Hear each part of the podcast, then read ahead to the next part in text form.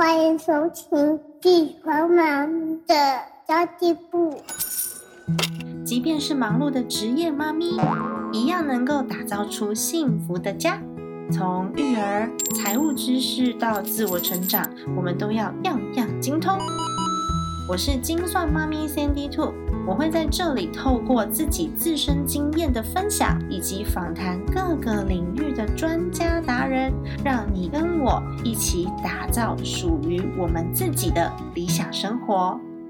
Hello，大家好，我是陪你精算生活、创造理想人生的 Sandy Two，耶！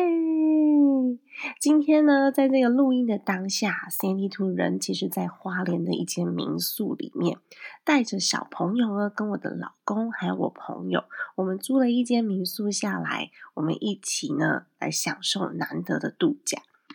所以今天我们就来讲讲旅游的预算吧。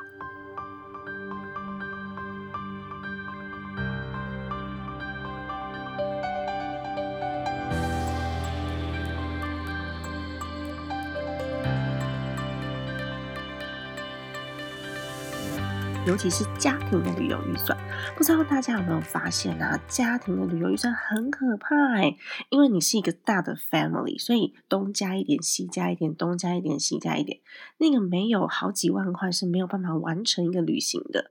而且不要说是国外哦，连国内的旅行现在都是这个价格。所以呢，在旅游的时候，我们好好的做一个家庭旅游预算也是蛮重要的哟。今天我会把国内旅游跟国外旅游一起讲进去，因为其实呢，我们都期待赶快开放旅游，对吧？就可以出国去玩了。Cindy 就真的很爱玩，我以前去过二十六个国家，常见的什么美国、英国、加拿大这些是一定有的嘛。然后还有很特别的，像是墨西哥。你知道我从美国的国境啊，我们是开车进入墨西哥。一进入国境，你就会发现，哇，天哪，这个车子怎么塞的这么长啊？然后呢，旁边在卖东西的人，他们都会拿着很多的这种食用食品啊、用品啊，然后纪念品啊，在路上这样子。然后他们卖东西是不客气的，就直接敲你的车窗，而且很挤，很多人在路上卖东西，跟我们台湾卖玉兰花有一点像，但是他们更更直接一点。然后欧洲就有法国啊、意大利啊、德国，还有梵蒂冈。因为你去意大利就一定会去梵蒂冈嘛，它是世界上最小的国家，从国境的头就可以看到国境的尾。还有比利时啊、奥地利啊，这些算是欧洲。那亚洲有什么呢？亚洲就你知道，日本、泰国、韩国，然后。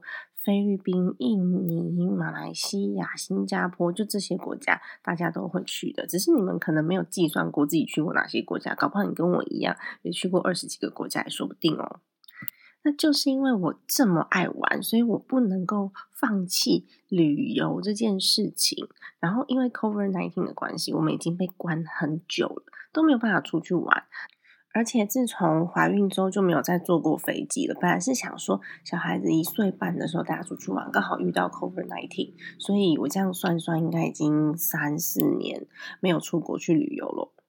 虽然我现在人在花莲，但是我觉得花莲也是一个好山好水好漂亮的地方，并不输给国外哦。那么今天呢，我就在这个风景美、气氛佳的情境之下，跟大家来分享一下旅游预算。不知道大家有没有编列年度的旅游预算？年度的旅游预算到底要怎么抓呢？其实呢，这取决于你们家到底有多少人口，然后你想要去哪里玩，一年要出去几次。假设我们两个月一次的国内旅游，一家三口，可能每一次出去啊，两天一夜，车钱加上住宿，还有外食的这个费用啊。一万块钱可能跑不掉吧？那如果说是两个月一次的话呢？一年六次就是六万块钱。假设呢，我们把国外旅游也预估进去，国外旅游就算我们去比较近邻近一点点的国家，例如说日本，一家三口最低最低抓到五万块，应该也不为过吧？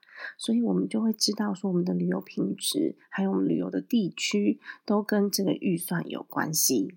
而且我刚刚抓日本一家三口，你看还有三张机票，诶可能五万块钱也不太够哦。所以第一件事情呢，我们把我们旅游的频率跟想去的国家先列出来，我们其实就可以大致上算出今年一年度的旅游预算了。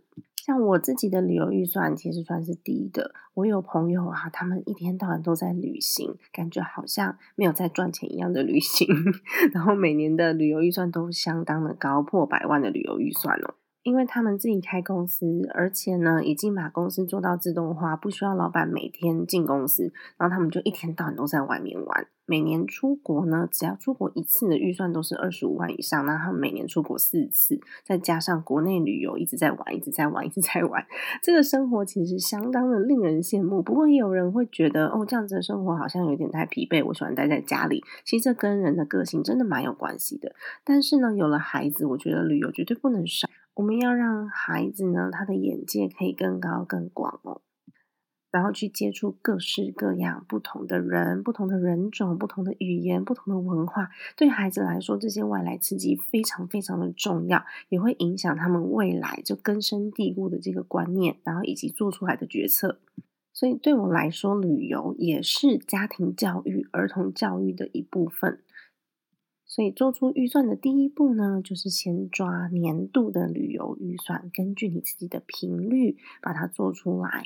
接着呢，我们用月度来去分，例如说我几月份要旅行，它就是 break down 到月的预算。首先我们要做的就是选择我旅游的区域，因为它真的会差非常多。如果我选欧洲，跟我选日本，跟我选花莲，其实这个旅游预算还是有差的。再来就是。呃，汇率的部分，如果我已经有一个计划，知道我今年几月份要去哪里玩，我是不是可以趁机在汇率相对低点的时候呢，先把我的旅游经费给换起来呢？如果是一整个家庭来说的话，我们这个换的金额一定会比较大。那如果这样子精神的幅度也会比较大哦。还有一个就是签证，有些国家的签证金额很高。三千、五千，那如果是一个 family，如果你四个人的话，其实你光签证可能就已经八千一万了。如果你想要经常进出那个国家，OK fine，没有关系。但是如果是单次旅游的话，这个预算就必须要把它编列进去。那其实我觉得我们的护照算是好用，有很多的免签国家。那这个部分呢，你就可以稍微考虑一下喽。住宿费是旅游的另外一大杀手，因为我不可能睡路边嘛。那住宿费每个国家也都不一样，因为每个国家的消费水平不同。我们在亚洲当然相对会比较便宜，像什么越南啊，或者是泰国啊，然后甚至马来西亚、菲律宾这些，有可能它会比较便宜，但是还是蛮值得一去的。就像我还是很想要再去越南玩，因为那个美食实在是太让人回味了。还有一点很重要的哦，就是要避开那个人潮最多的时间，例如说周末或者是我们的寒暑假，其实人潮最多的时间都最贵。还有你要旅行的那个国家的旅游高峰期是什么时候，其实也不太一样哦。像最明显的就是天气好了。其实我们如果去欧洲旅游的话，大家会选在融雪的，就是已经融雪之后放晴了以后我们才去。但是我有时候会选择它正在下雪的季节过去，其实费用真的差蛮多。但如果说我们有孩子，那当然是另外一个考量。因为如果天气不好的话，对孩子的影响蛮大的，尤其是比较容易下雨的这些热带国家。如果我们去的季节刚好是它的雨季，那根本就不用玩了。所以当然我们在选择这。个旅游的季节跟旅游的时间上面呢，必须要把它考量进去。每一个国家都有它自己最适合的旅游季节，我们只要稍稍避开一下，然后再避开我们台湾这边寒暑假啊这一种比较多人出游的假日，然后还有对方有可能，对方国家有可能会有一些很大的。Holiday，像是巴西就有嘉年华会嘛，像这种呢，旅游的住宿就会非常难订，然后它的住宿费用就会相当的高哦。即便你不是去参加嘉年华会，也会发生这样的状况，因为就是一房难求啊。如果你的小朋友已经上学了，其实我是蛮建议可以请假的啦。原因不是为了省钱，是因为观念上面，台湾人会觉得说啊，我不要打破孩子的规矩，在学校里面就是应该好好的学习，不要有什么特立独行，然后让他们的习惯都打乱了。但其实我因为在美国一段时间，我在美国真的有非常非常多的朋友是在那边就是育儿长大的。其实他们都可以请旅游假，诶你只要跟老师说我是要出去玩，老师一定会准假，因为老师自己本身也很爱玩。他们比较推崇行万里路，胜读万卷书这个观念，其实是文化上的不同。所以我自己其实也是，然后这次就是帮幼董也是请了假，然后带他出去玩，因为他现在念幼幼班嘛，幼幼班蛮值得请假的啦，因为幼幼班其实就是有托育的功能嘛。那如果说是在那个学校的时间以外，学校放假的时间以外的话，它其实也会稍微比较便宜一点，因为它就是不是那个高峰时期嘛。那如果你是想要有一段长的旅行，例如说呢，我们去欧洲两个礼拜、一个月这种的话，我觉得孩子的功课还是要顾到，所以这个时候呢，我就会选择把孩子的教材带在身上。但是现在我现在孩子还小，所以我现在是用想象的，我也跟大家诚实一告，我会希望把他教材带在身上，但是带着他踏遍足迹，让他用身体力行去学习。如果你跟 Sandy Two 一样是喜欢那种自由行，然后喜欢什么事都自己去去规划的话，其实它的花费不见得比固定的这个旅游行程低，因为你必须要把交通算进去啊，然后嗯，hotel 就是住宿的地方啊，然后你还要去有一些 tour，就是这些旅游计划，你要走哪些景点，要去哪里玩，要做什么事，像这些活动的规划。它其实加一加，有的时候并不会比较便宜，因为我们都是我们都是呃一次就是买两张三张票，两张三张票，或者是你顶多你家里有五个人买五张票。但是旅行社它是大量购入的，那也许你的孩子如果还小的时候，我们可以试着跟旅行社一起共同的去买入这些票券，或者是参加一些当地那种小的 tour。它都会有一些一日观光或是一日什么一日什么这种图你把它结合起来变成你的旅行，这也是一个蛮好的方法哦。另外呢，我觉得深入旅行比走马看花要省钱呢。因为如果我们是深度的深入在这个地区旅行的话，像我上次去意大利，其实就是我只有去北意、南意，我就没有去了。因为我觉得就走马看花，第一个是交通时间很长，然后交通的费用很高，你要快，你就是。就是贵，那你如果说你把所有的时间都花在交通上面，也蛮可惜的。所以我觉得你可以来一点深度的旅游。因为我们如果足迹越多，交通点越多，其实它的费用是会堆叠的，而且我们几乎什么都没有看到，就是去拍照而已。所以我其实蛮喜欢那种深度旅游的，慢慢的带着孩子在同一个地区上面走走，然后去体验它的文化。即便只是在同一个城市里，像我上次去法国的时候，我就是在同一个城市里面待待好待满待一个礼拜，我就没有去其他的地方走了。为什么呢？你可以看到当下的风景，然后你可以看到那。边的人，甚至他每天都看到你啊，邻居还会跟你打招呼诶，因为我们长的这个亚洲面孔，然后大家会觉得哦，很很友善的话，大家就会来跟你多亲近，你还可以接触各方面的文化，我觉得是蛮好的方法。所以不需要每个景点都去拍照，你可以在一个地方待长一点。然后待久一点点的时间，试着去体会当地。然后当然啦，如果我们住宿在同一个地方的话，你住久了也可以跟他谈一个比较优惠的金额。那有时候我们在 local 住久了，我们甚至可以就住那种 Airbnb。上次我去伦敦的时候，我们就是住那种 Airbnb，然后我们每一餐都是去超市买菜自己煮，我们并没有每餐都在外面吃，也会省非常非常多哦。你可以选择某几天去地方特色餐厅去吃一餐，其他的时间呢，我们就自己煮也没有关系。食物的选择在欧洲旅行的时候呢，你会发现非常的重要，因为你在欧洲外食很贵。不要说欧洲了啦，日本有的时候东京，你看它外食吃一个小东西也是蛮蛮高的金额啊。所以，如果你的 Airbnb 有一个小厨房的话，你还可以自己准备一些东西带在身上吃，然后中餐可能这样就过了，或是下午茶的时候呢，我们可以 share 一个小点心，然后其他就带自己要吃的东西。因为其实你在享受当地美食的时候，那不见得合我们的口味，所以我我通常都会买一个小小的，然后我们一起 share 试试看，说不定那个所谓的美食对我们来说超甜。爆甜，或是口感很奇怪，但是当地很有名。我只是想试试，我并不需要每一个人都买一个，然后最后再来觉得不好吃丢掉，这样太可惜了。再来呢，是有一些地方是有 Outlet 的，有可能你在出国之前你就已经打算要大买特买一场了。那当然，这个预算呢，你就要自己把它。升起来，这个预算不是来自于旅游预算哦，这个预算也不是旅游经费哦，它是你在日常生活当中你自己的置装费，或者是你自己去享受的这些费用的预算拨出来。如果你在奥莱大买特买的话，它消耗的预算就不是所谓的旅游经费了。还有一点相当的重要。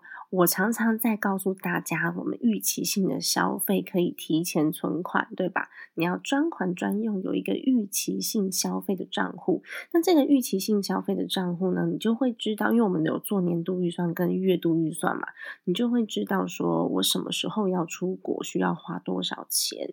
那这时候我就可以回推啊，假设我七月份要出国，现在是三月，我就三四五六七去存到这个可能是。六万块，好，一家三口，假设是六万块，那我每个月要存多少钱？要存一万多，我就有办法在七月的时候去旅行。它其实就是在你的整体规划当中的。那我觉得有一些些小 paper 可以跟大家分享啦，因为我觉得其实旅游这件议题呢，台湾人蛮熟悉的，也不见得要听我这边的建议。有很多很多的旅游部落客，他们都有好多旅游小 paper，我觉得很重要诶所以我这里呢，只是因为我现在在花莲玩，我觉得它也是一个值得重视的议题，然后要提醒大家，你的旅游预算是你的年度预算哦，或者是你会 break down 到月度预算，它在你的年度预算当中。中，然后是几月份？这其实是可以提前规划的，或是你每个月要去露营一次，那你露营是多少钱？呃，可能是呃五千块、三千块之类的。但是你要记得，露营除了就那个营地的钱之外呢，你要不要租帐篷？然后你的外食费用跟你的交通费用一样都要算进去，不是只算那个那个营地的钱。那再来是你的旅游频率，如果你常常出去。出去露营，你可能就不需要租帐篷，你就自己买帐篷。一顶帐篷可能一万块，然后你只要去十次 break down，它一次就是一千块。这其实大家都会算嘛。但是帐篷它的好坏类型价差其实蛮大的，我只是随便举例啦。最重要的是要告诉大家，你一定要把你的时间表拉出来，然后呢，你知道你某某一个月会花到这些旅游经费，并且把它加入你的年度预算里面，才不会突然间要出去玩。啊，我预算没有做到，突然间要出去玩的时候就爆了，一次就爆炸，就是这样子。没有做到预算的部分的话，就会有这样子状况产生哦。那么你在旅游当中，其实我们也是要记账啊，我才知道我到底我这这次的消费是不是 on track，是不是在我的规划当中。那如果你可以用现金的话，那当然是最好，因为我事先换汇好嘛，我就用现金来做花用。这样子的话，其实汇率也比较省，然后我也不会超支，因为我每个每天那个现金袋里面就是这么多钱，然后每天的每天每天记，因为旅游啊，其实是算。一日一日的，他每天的花费都很高。那像我不是都会告诉大家说，你们可以做周预算嘛？因为我们在工作的时候呢，周间其实花费很少，都是周末的时候花费比较高。旅游的话，就是每天都是周末，所以你必须要做的是 daily 的预算，track daily，就每天每天这样子去记。那其实每天去记也蛮简单的啦。如果你已经记账记习惯了，就是 app 拿起来按一下而已。如如果啊，你去旅游的当下那个汇率是低的，你就可以选择用信用卡。假设我已经存了一笔钱，然后是美金，那美金现在是二十八块多嘛，我已经存下来喽，准备年底要去旅游。但是呢，我发现年底到了，哇，美金跌到二十五块，嗯，其实有点可怕。美金到二十五块耶！Oh my god，前所未有。像今年就已经有点夸张，二十七块多了。那如果你在旅游的当下，它的汇率是比较低的，其实你可以选择信用卡，除非你原本的那个钱你如果不拿出来的话，你会卡现金流。那如果说你的现金流是没有问题的话呢，你可以把你原先的存款挪到其他的专款上面去。假设我为了这次的旅游，我存了呃三千块钱的美金好了，那这次如果没有用到这三千块，它可不可以变成其他的项目使用？我可以把它挪到呃美股投资也行。那它就是一个蛮聪明当下变动的方法，而且现在有很多的信用卡，它都是针对国外旅游有回馈的，那汇率比较低又有回馈，你就可以选择使用信用卡。而且告诉大家哦，底线相当的重要。底线，因为有时候我们在旅行的时候会忘记我现在的状态，因为太开心了，就觉得哦难得出来嘛，所以这个也可以买，那个也可以买，这个也可以买，那个也可以买，结果。回到自己的国家，我们回来之后发现，哎呀，我这信用卡怎么多刷了一千块美金，好可怕哦！是在我的预算之外的花费。那有时候我们就会安慰自己说啊，没关系，没关系，反正也一千块钱美金也才不到三万块。那就算了，但是这是一个习惯的养成。如果说我们常常都踩不住自己的底线的话，我就会这边也多支出一点，那边也多支出一点，到处都超支。这个就是习惯养成，跟你对自我要求的嗯严谨度，并不是在于那个金额的多少。但是呢，这个底线怎么设，就要看自己的消费习惯。我们可以。借由过去的消费习惯来看看自己的现有状态，然后还有希望现在怎么样改进。如果我过去在奥莱买，我都会买到一个很疯狂。像我之前跟朋友去去意大利也是，天哪，那个那个买名牌包之疯狂的。那我就是没有什么欲望啊，所以我只买了一个我自己的小包包而已。但是你要知道，如果买名牌包没有设预算的话，多可怕！每一个名牌包，你多买一个就是破万元，多买一个又是破万元。只要一个小小的钱包，通通都破万，很恐怖。所以我们要踩住自己的底线，其实是让自己去练习遵守我自己设下的规则。如果我每次自己设的规则，我自己都不遵守的话，我们就会无限的超支，每一个项目都超支。你在家庭预算上面有可能。哦，我这次出去多吃了几餐大餐啊，没关系啦，才三千块。然后多买了一个小东西啊，没关系啦，才一千五。这些没关系，堆叠起来就非常的有关系。所以我在这上面啊，不是看单次金额的大小，而是看我整个习惯的养成对我未来全面的影响哦。好的，好的，我决定我这一集不要录太长，因为呢，我们要准备出去玩了，然后也可以让不好笑，不要因为剪辑的关系耽误太多他玩乐的时间跟休息的时间。那么今天的节目就到此结束啦。如果你觉得今天的节目对你来说有一些小小的帮助，或是你很喜欢听我跟你聊聊天，欢迎你给我一个五星好评，噔噔噔，帮助这个节目呢可以持续在排行榜上面被大家搜寻。好哦，家庭理财就是为了让生活无虞。分享这期节目，让更多的朋友透过空中打造自己幸福的家。我们下一集再见了，拜拜。